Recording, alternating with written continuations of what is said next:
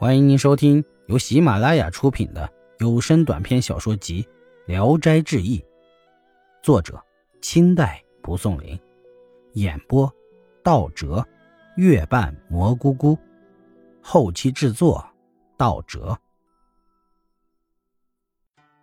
过了几天，乡试发榜了，余杭生竟然考中举人，王平子反名落孙山。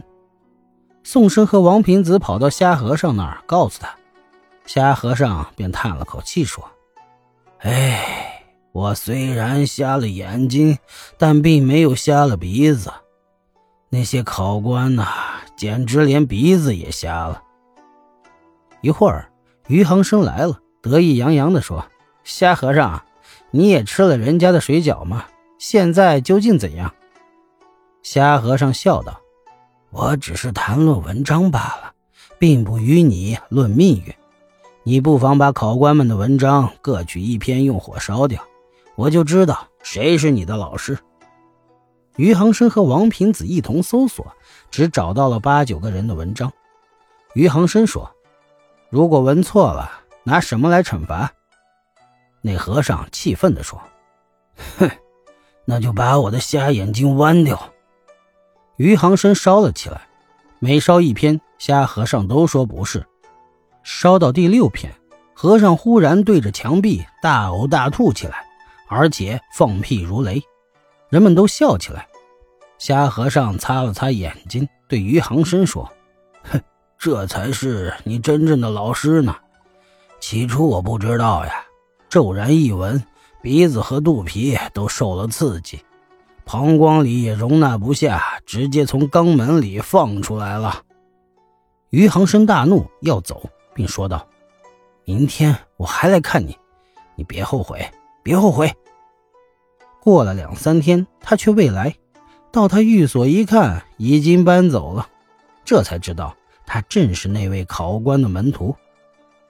宋生安慰王平子说：“凡是我们读书的人，不应该怨别人。”应当严格约束自己，不埋怨别人，道德可以更高。严格约束自己，学问就会越来越深。当前的不得意固然是运气不好，但平心而论，文章不是已经写得很好了吗？今后只要加倍努力，天下总有不瞎的人。王平子听了，肃然起敬。又听说第二年还要举行一次乡试，就不回家了。留在北京，以便向他请教。宋申对王平子说：“京城柴米太贵了，但你不要有后顾之忧。屋后有个地窖，埋着许多银子，可以掘出来用，并告诉他埋在什么地方。”王平子谢道：“宋朝的窦仪和范仲淹虽然很穷，却非常廉洁。现在我尚能自己，哪敢玷污自己的名声呢？”一天，王平子喝醉后睡了，他的仆人和厨师便偷偷的去挖掘金窖。王平子忽然醒来，发觉屋后有声，偷偷出去一看，银子都堆在地上了。他们见事情败露，都吓得跪在地上，正要呵斥他们，发现一些金酒杯上刻着字，仔细一看，都是祖父的名字。原来王平子的祖父曾在南方做官。入京后住在这里，后来得疾病死了。这些银钱正是老祖所留下来的。王平子大喜，一称共八百余两。第二天告诉宋生，并拿出金杯给他看，想与他平分。宋生坚决推辞了。王平子又拿了一百两银子送给虾和尚，虾和尚已经走了。此后几个月，他越发刻苦读书了。考期又到了，宋神说：“这次如果再考不中，那真是命运了。”谁知王平子竟因违反常规被取消了考试的资格。王平子还没有什么怨言，宋申却大哭起来。王平子反而安慰起来，说：“上天妒忌我，让我潦倒困苦了一辈子，如今又连累了好友，真是命呀！”真是命呀！王平子说：“世间凡事本来都有定数的，像宋先生本无意求取功名，我考不中，当然与你的命运毫无关系了。